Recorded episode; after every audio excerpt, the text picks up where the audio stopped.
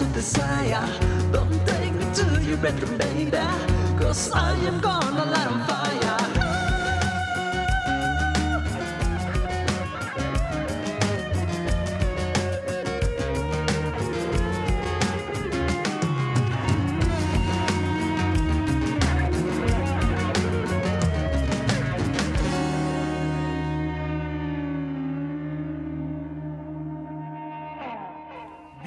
Bienvenidos a De 3 a 3, tus minutos de entretenimiento y cultura. Buenas tardes, me presento. Yo soy Santana de la Vega y hoy para el episodio número 22, Desde el Olvido. Como ustedes recordarán, es un título que ya se puede haber mencionado en episodios pasados, en el cual en el episodio 18, Momentum, el artista visual Manuel Arrubarena nos platicaba de todo lo que se inspira al meter los brochazos y hacer sus pinturas, pero también cómo se iba incursionando en el mundo de la literatura. Y ahora, después de que en, esa, en ese episodio nos platicaba más de su libro, nos dio la oportunidad de leerlo. Entonces hoy aquí estamos aquí para comentarlo y queremos darle la bienvenida a Manuel Arrubarena. ¿Cómo estás? ¿Qué tal, mi chino? Muy bien, gracias. ¿Tú qué tal? Bien, bien, bien, aquí listos para comentar este libro, esta creación tuya tan sorprendente y realmente me impresionó mucho, pues como desde el inicio, desde el inicio te atrapa en la introducción, te da curiosidad por saber qué va a pasar y, y debo confesarte que que al principio, o sea, a pesar de que la lectura me estaba llamando mucho la atención, pues, al mismo tiempo me invitaba a detenerme para reflexionar, porque me inspiraba, me hacía pensar, buscar temas y analizar cierta información. Muchas gracias, qué bueno que, qué bueno que te haya gustado, mi chino. Este, sí, la verdad fue un libro que trabajé bastante. Eh, tuve ahí ayuda de una editorial, sobre todo para darle cuerpo al, al libro, que fue estructurar pues todo lo, lo que es el, la introducción, este, lo de la mitad, que sería ahora sí que la narración, y pues el final para, para que fuera un libro, pues ahora sí que coherente, que fuera complejo y, y fuera fácil de leer. Correcto, correcto. Y vaya, vaya que lo lograste porque tiene de todo. Y hay cuenta, para poner en contexto a la gente que nos está escuchando, en el episodio 18 nos platicabas ya la historia con la editorial, lo del contrato, lo de cómo la primera edición fue en Amazon, que tú la subiste. Sí. Pero también, o sea, esta necesidad de, de escribir, ¿fue como en la pintura o de dónde nace? O sea, estabas en clases de cuento y ensayo, pero ¿sabías que ibas a hacer como una novela?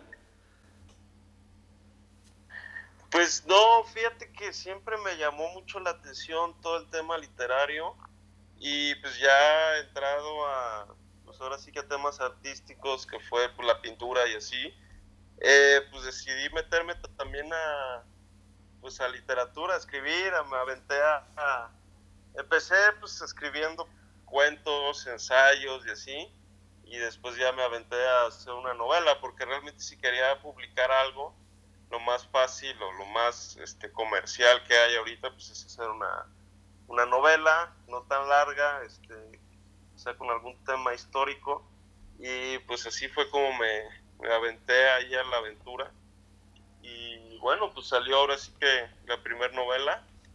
Eh, ahorita pues empecé a escribir otra que está en pausa, todavía he tenido mucha chamba y no he podido avanzarle mucho, pero sí, realmente fue aventarme ahí a ver a ver qué pasaba, como probar un poco diferentes tierras. Eso, ¿y, y por qué es? Porque habla en sí, leyendo la contraportada, dice, el artista visual Manuel Arrubarena retoma la célebre batalla de Puebla para desar desarrollar una novela que nos mantendrá atentos a la lectura de una trama tejida en hechos históricos. ¿Por qué en sí la batalla de Puebla?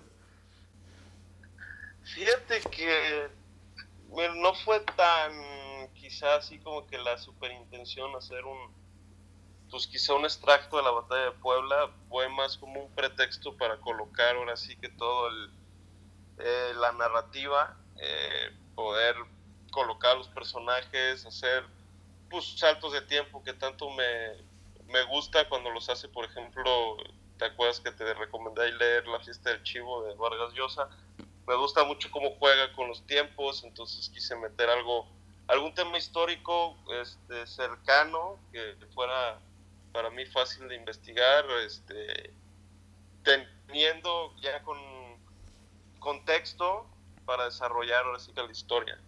No, y, y- y felicidades, mega wow, porque te lo repito, o sea, desde la introducción y los primeros es como esa curiosidad de ver qué va a pasar. Y aparte le metes mucho, bueno, así lo sentí yo al leer, el sentimiento de los personajes, de realmente el miedo, la angustia, la incertidumbre de, de que los, los hacen, que de repente van a participar a defender las tierras y te hace estar ahí, te hace adentrarte en la situación. Y eso es, wow, me gustó mucho. Te atrapa. Y ahorita también que mencionaste lo de la fiesta del chivo, también debo confesar que cuando lo mencionaste hace unos meses, pues yo no, yo no tenía idea de cuál era y me di la tarea de para ahora que te pudiera entrevistar, tener más pues el contexto y saber de qué iba, pues entender tu novela.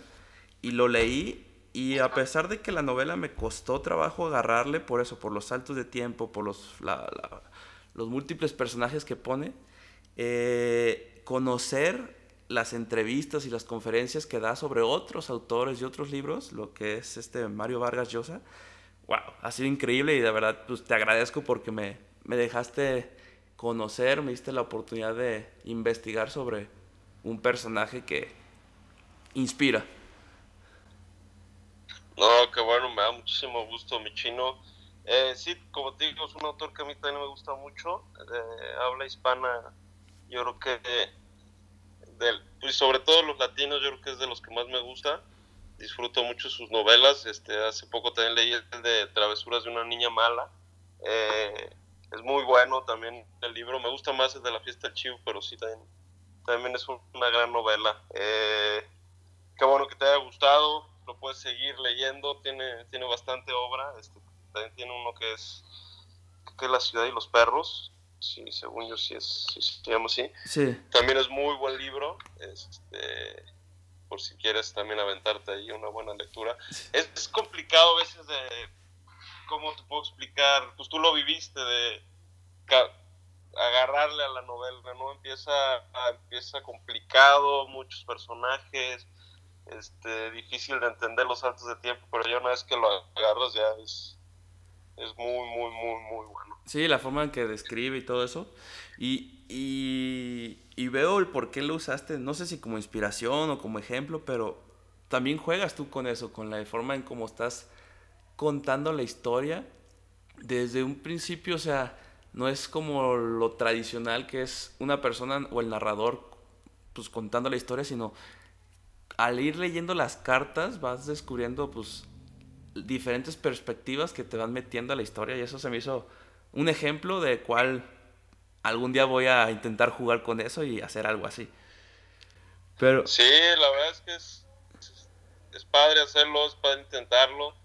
Digo, como todo, y lo que en, en mi experiencia aquí en el mundo del arte ha sido, pues es experimentar, es aventarte a ver pues, cómo le haces, este investigar nuevos métodos de, pues, de todo, desde pintar, desde escribir, desde leer. Entonces, la verdad es que es, es algo muy, muy agradable. sí, no, y la verdad sí lo disfruto. Ahorita me gustaría porque les como les menciono mucho, mucho, mucho, prefiero leerles tal cual lo que viene en la introducción para que la gente también piense o escuche más o menos de qué va. Y quería hacerte como unas lecturas para ver qué se te ocurre después de años de escribirla, qué te vuelve a conectar o qué, qué, qué, qué, qué opinas al respecto después de tantos años, unas que seleccioné. Ok. Primero la introducción dice, cuando entré al lugar de la escena del crimen, encontré los siguientes escritos en la mochila de mi hijo. Me fueron concedidos después de que los retuvieran por casi un año en busca, en busca de respuestas o pistas acerca del asesinato que no hemos podido resolver. Yo ya había leído casi todo, pues me lo enseñó para que le diera mi opinión, pero algunas partes de la historia las cambió antes de su muerte. Después de meditarlo con mi esposa, decidimos que lo mejor era editar su trabajo y publicarlo. O sea, ya desde ahí te digo que pues te quedas de, ¿what? O sea, ¿qué tiene que ver todo esto con la batalla? ¿Quién? ¿Por qué? Y después vas jugando con eso, con la historia de que él, al pueblo que llega, es como la información que va sacando, pero nunca dices de qué huye, pero ves que lo están como persiguiendo y está escondido, entonces... Ah, es una fusión de... de temas muy, muy, muy chingones, por así decirlo, porque la neta, wow. O sea, la forma en como lo hiciste también, felicidades.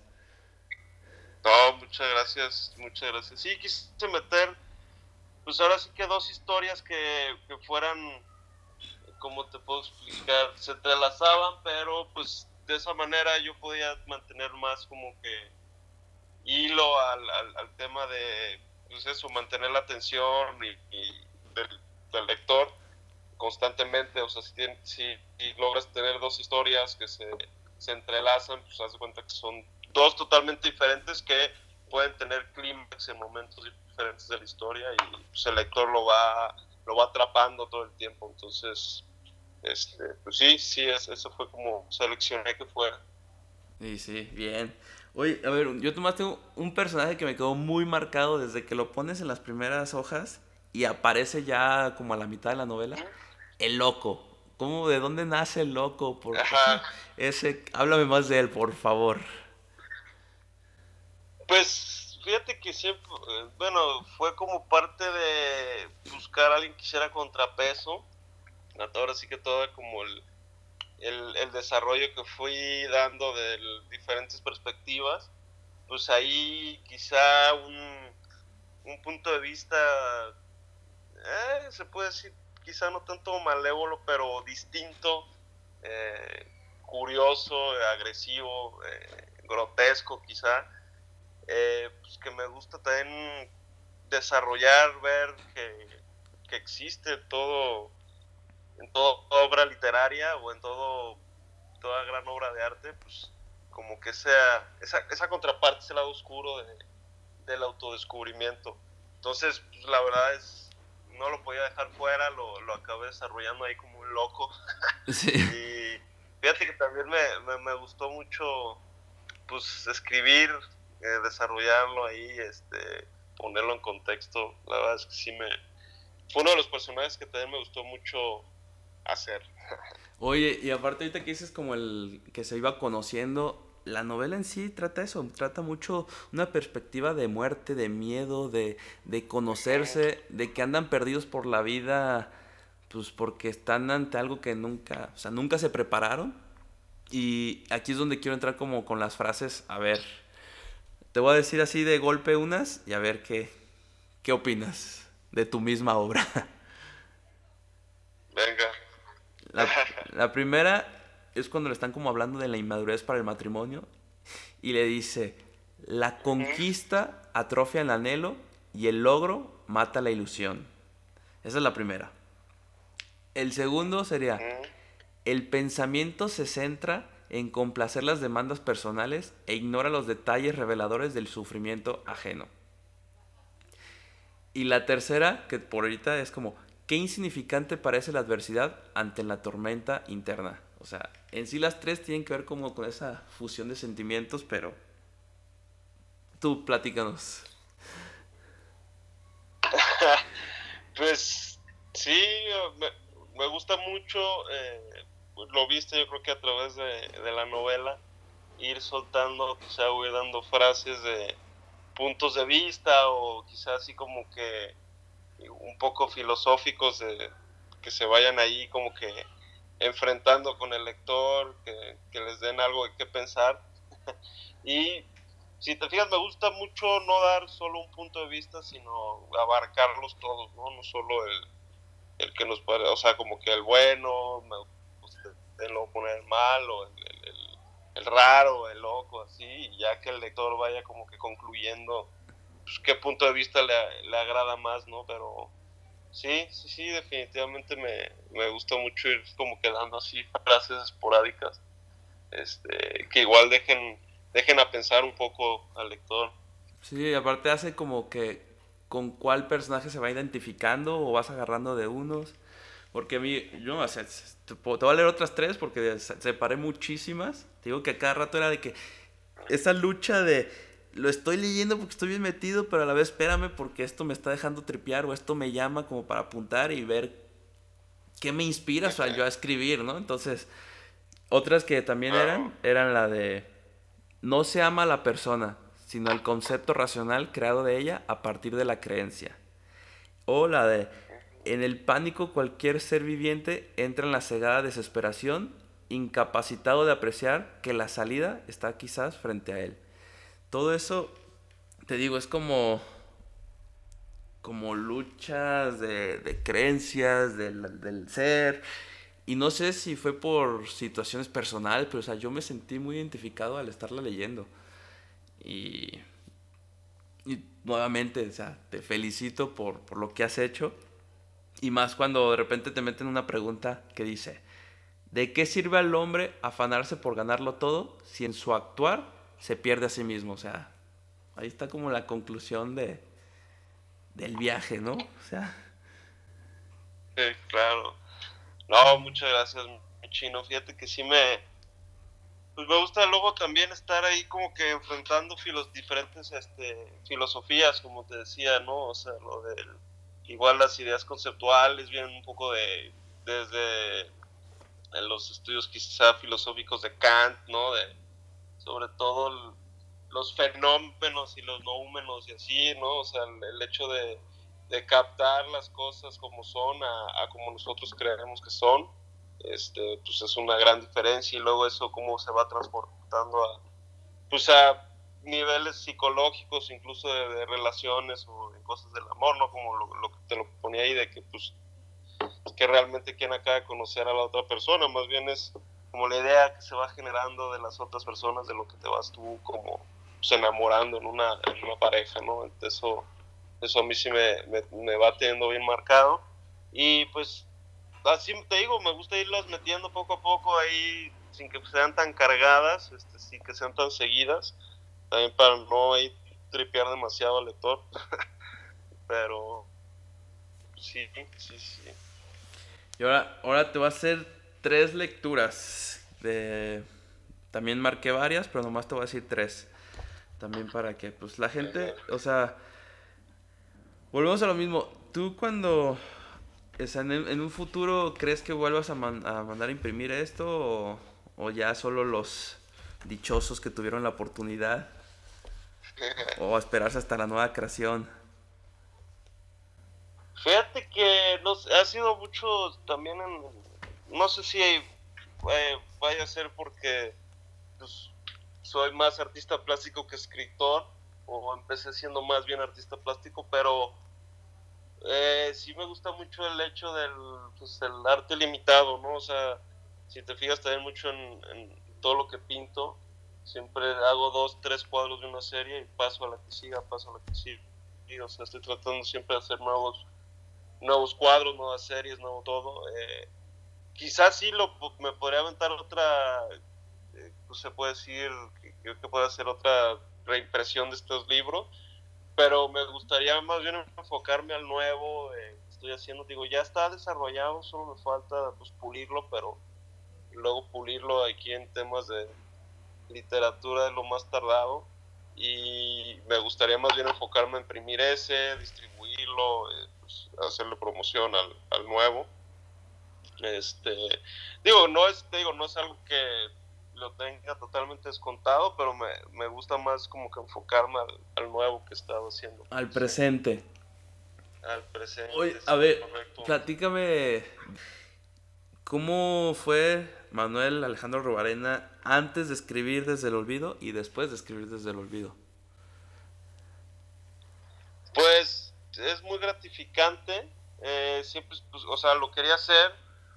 El desarrollo es difícil, es tardado, es este, pues ir, autocorrigiendo como todo, eh, darlo a, a las personas, decirles, oye, ¿qué no te gusta? ¿Qué te gusta para corregirlo?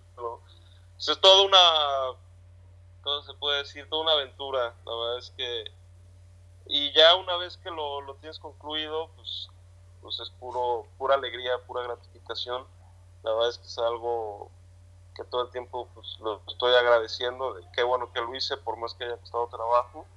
y sobre todo eso te invita a seguir no solo leyendo, pues también escribiendo, eh, investigando nuevos escritores, sobre todo pues, de habla hispana, que yo creo que después de, desde el olvido me enfoqué a, leer más de habla hispana que los que antes como que leía más pues los clásicos que, que normalmente luego son doblajes o lo que sea, pero están traducidos y, me empezaron a gustar muchísimo los de los de los de Latinoamérica, ¿no? O sea, todo lo que es Ibargüengoitia, luego salté un poco a las eh, a las mujeres, este Laura Restrepo, Fernanda Melchor, este, pues los, los grandes de Latinoamérica que son pues Vargas Llosa, Cortázar, este, eh, García Márquez y, sí, mucho tuvo que ver después de haber escrito el libro, como que me empezó a llamar más el,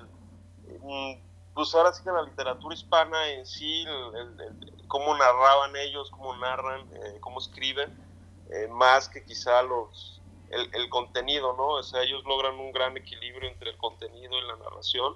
Y quizá igual, no sé si lo has sentido también tú, pero los clásicos luego son más difíciles de leer y cuando agarras uno de los, de nuevos, o sea, no sé, te puedes leer un García Márquez en, una sentada, un Ibargüengoitia también en una sentada, o sea, como que revolucionaron un poco el tema de cómo escribir y cómo leer y, me fue gustando mucho, o sea, ese sí yo creo que también fue un, un parteaguas en, después de escribir desde el olvido. Órale, sí, sí, sí, sí, porque yo, o sea, yo vuelvo a confesar que apenas ahora con la pandemia y con todo esto del podcast, es que me ha dado como la tarea de, leer. Y pues ahí está, ahí está el bonche de libros, ahí está, ahí vamos, estamos agarrando buen ritmo. Pero todavía no tengo eh, pues la alegría de leer a muchos que mencionaste, pero ahí los tengo, ahí tengo sus libros listos para en estas semanas darle. Muy bien, muy bien, sí, la verdad es que, y cada vez descubres más, ahorita estoy leyendo, fíjate que uh, Arriaga escribió, ahorita, se ganó el premio Alfaguara 2020 con Salven el Fuego, él, él escribió la de Amores Perros y que Babel. Ok. Este, y no lo había yo, fíjate que ni leído ni, ni, ni estaba tan enterado de él, y este libro que estoy leyendo, la verdad es que me está gustando mucho. Este, también te lo podría recomendar eh, a todos los que nos están escuchando. La verdad es que me está gustando bastante cómo lo, cómo lo está escribiendo este señor. Ok, ¿cómo dijiste que se llamaba ese? Salvar el fuego. Salvar el fuego. ¿De quién? Mm. Arriaga. Fíjate que, a ver, su primer nombre, aquí lo tengo, es que lo compré en la Kindle pero salvar el fuego de Guillermo Arriaga. Ok, para buscarlo en la próxima visita a la Gonville. Porque sí, sí. Y ganó el premio Alfaguara. Fíjate que eh, sí he estado atento a los, a los premiados. Eh, leí otro mexicano que lo ganó, este Jorge Volpi eh, lo ganó con una novela criminal, me gustó mucho. Pero fíjate que a él me gustó más un libro que se llama En busca de Klingsor, de Jorge Volpi. Uh -huh. este, muy bueno, muy, muy bueno. Es un reportero mexicano que también te recomiendo leer. Este, digo, yo creo que ya después de, de escribir desde el olvido me enfoqué a, a todo este tipo de escritores y me han gustado mucho. La verdad es que quiero seguir investigando nuevos y, y leyendo todas sus obras. Sí, sí, sí, para nutrirte. Oye, y a ver, desde tu perspectiva, ¿cómo ves como la vida de... ¿Crees que se pueda como vivir de, siendo escritor o ves muy difícil el panorama o cómo sientes tú o cómo te ves en un futuro?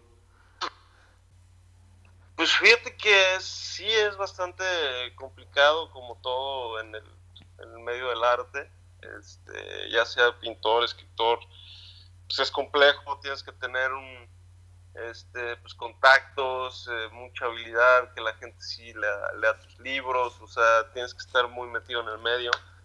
No digo que sea así posible, yo sí lo veo complicado, eh, pero pues hay mucho, ¿cómo se puede decir? Mucho público. La verdad es que la gente sí este, acaba por leerlo, acaba por incursionarse en estos nuevos este, eh, escritores, se puede decir así. Y, claro que si, si te va bien como escritor, pues, pues te puede ir muy bien. Eh, no lo descarto, la verdad es que sí es complicado, pero es algo que podría ser muy gratificante.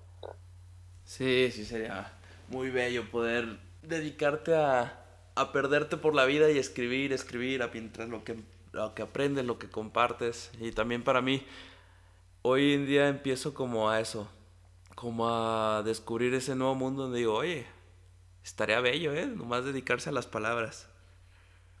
Claro, claro, te digo, es, meterse muy de lleno, estar muy, mm, muy metido, muy conectado, estar en,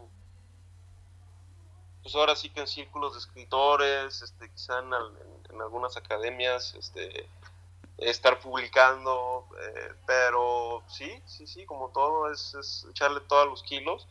Eh, no lo veo, te digo, como algo eh, imposible, es, es, complicado, pero si se le echa las ganas suficientes y el tiempo suficiente, yo creo que sí, sí, sí puede llegar a ser algo interesante. Y tú ya tienes tu novela, ¿qué le dirías a gente que, que, no se... No es que no se atreva, porque mucha gente, a mí me ha pasado que llegan y quieren escribir sus libros, pero nomás es un querer. Aunque ya tengan la historia, aunque ya sepan por dónde ser, como, o que ya lleven algo escrito, en sí no se, no lo terminan o no se animan como a presentarlo, a hacerlo en físico, ¿tú qué les podrías recomendar o qué les dirías? O...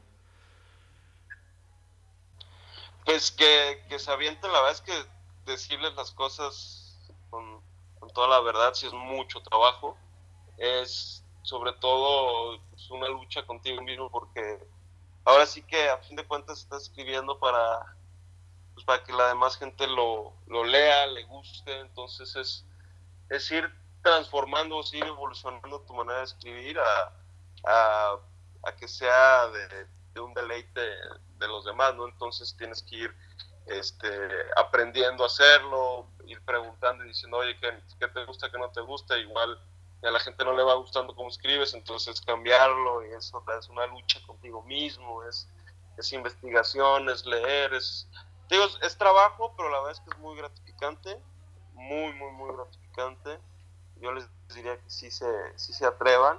Digo, pues, nadie tiene la, la, prisa por acabarlo, o sea, te puedes llevar cinco años y no pasa nada, ¿no? Entonces, pues eso, recomendarles que sí lo hagan. La verdad es que sí, si eres otra persona una vez que acabas de escribir un libro. Y, y pues sí, sí lo recomiendo totalmente. Oye, ahorita que estabas hablando, yo lo veo en sí como terapia. Para mí escribir fue encontrar una terapia que, que no lo había... No, no, no, para mí no existía, pues. No, era, no sacaba esos sentimientos de esa forma. Pero tú ya tienes lo que es la pintura. Es, ¿Qué sientes como... ¿Te llama más la, la pintura o, o, son diferentes formas de sacar, de desahogo? Tú que practicas las dos, o. Pues son diferentes, son diferentes, siento que sí se, se, complementan.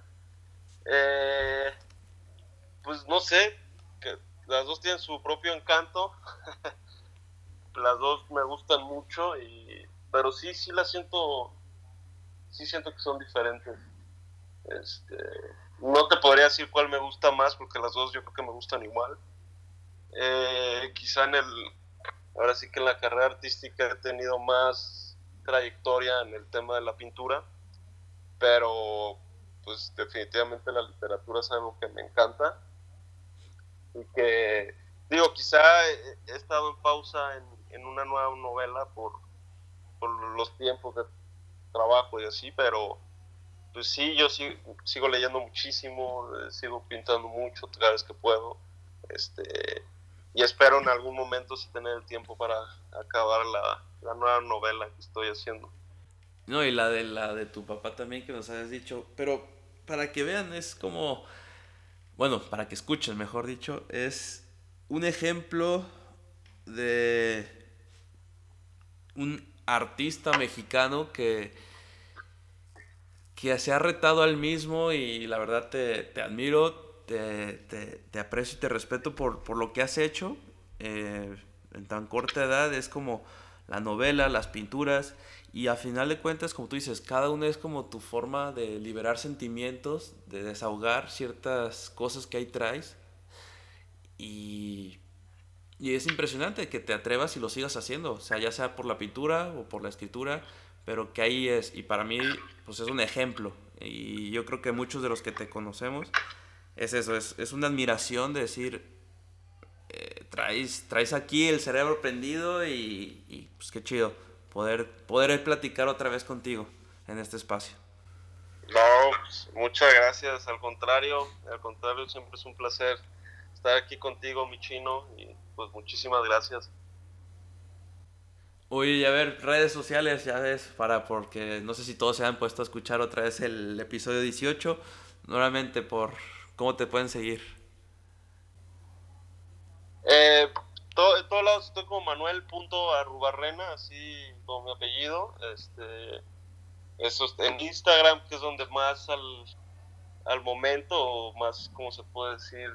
Sí, pues ahí, subo todo lo que estoy haciendo al momento, este, lo más actualizado. Eh, Facebook estoy como Manuel Arrubarrena también. Y ya son las dos redes sociales que, que más tengo. Tengo página web, eh, es marrubarrena.com y pues ya, sí, sí, son las redes sociales. Venga, pues ahora sí que muchas gracias. Yo ahorita, para no quitarte más tiempo, ahorita me voy a echar la dinámica de la lectura.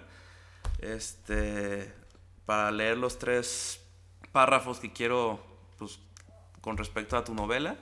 Pero pues ya a ti te agradezco y ya eso yo ahorita lo hago aquí. Y muchas, muchas gracias por estar aquí otra vez. Ahí estamos. Échale, muchísimas gracias, mi chino. Un saludo y un saludo a todos los que nos escuchan. Espero verte pronto. Ahí estamos. Sale, mi chino. Ahí.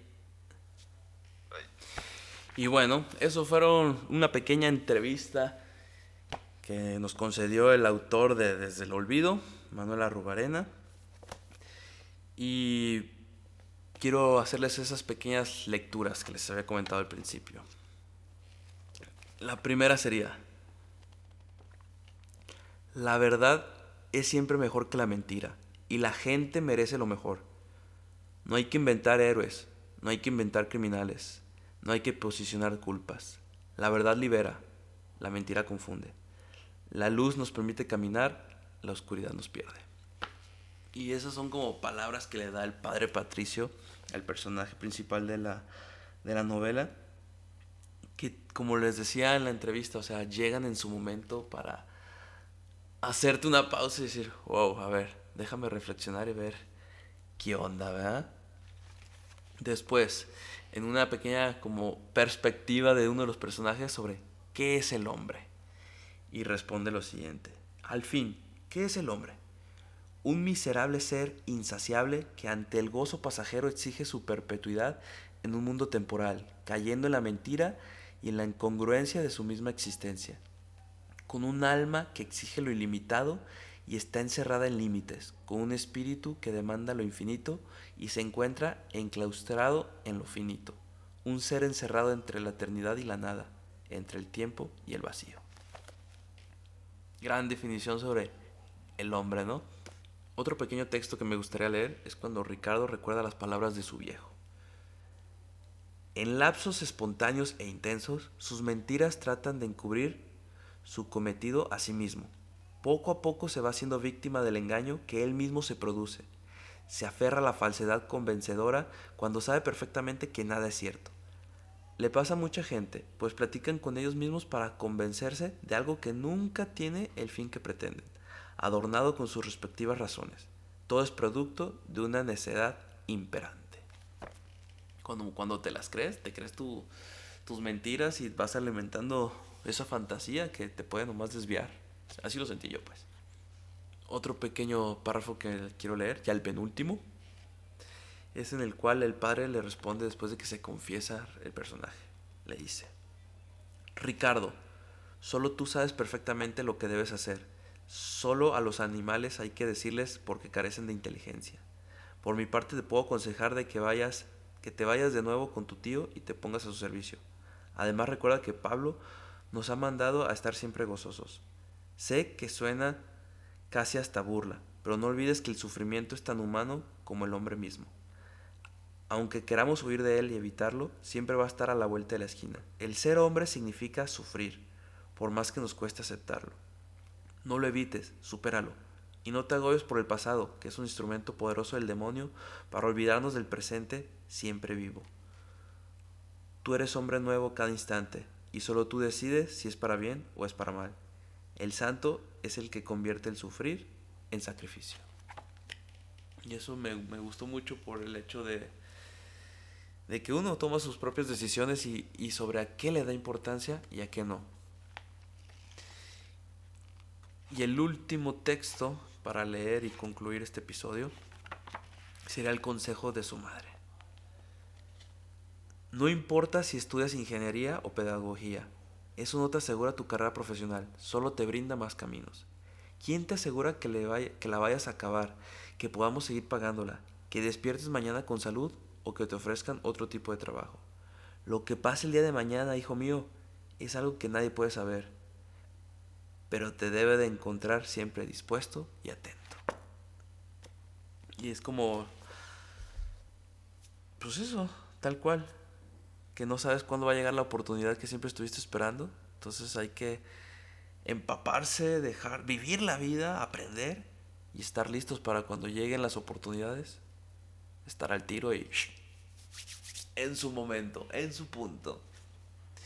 Y bueno, esto fue como una nueva dinámica, otro tipo de dinámica con respecto a la situación actual, en el cual no pudo estar la energía del, del autor personalmente, pero pudimos compartir con él en una videollamada improvisada debido a la tecnología. Y espero hayan disfrutado el episodio tanto como yo, en el cual fue difícil, por repito, por la energía, por lo que estoy acostumbrado a estar con la persona ahí. Pero creo que se puede aprender mucho de, esta, esta experiencia. Así que les agradezco mucho por su tiempo. Tres palabras en el cual describa esta novela.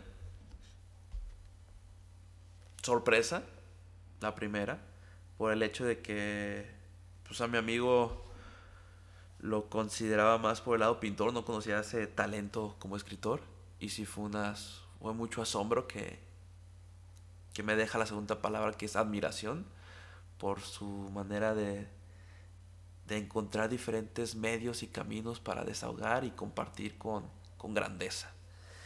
Y la tercera, crecimiento.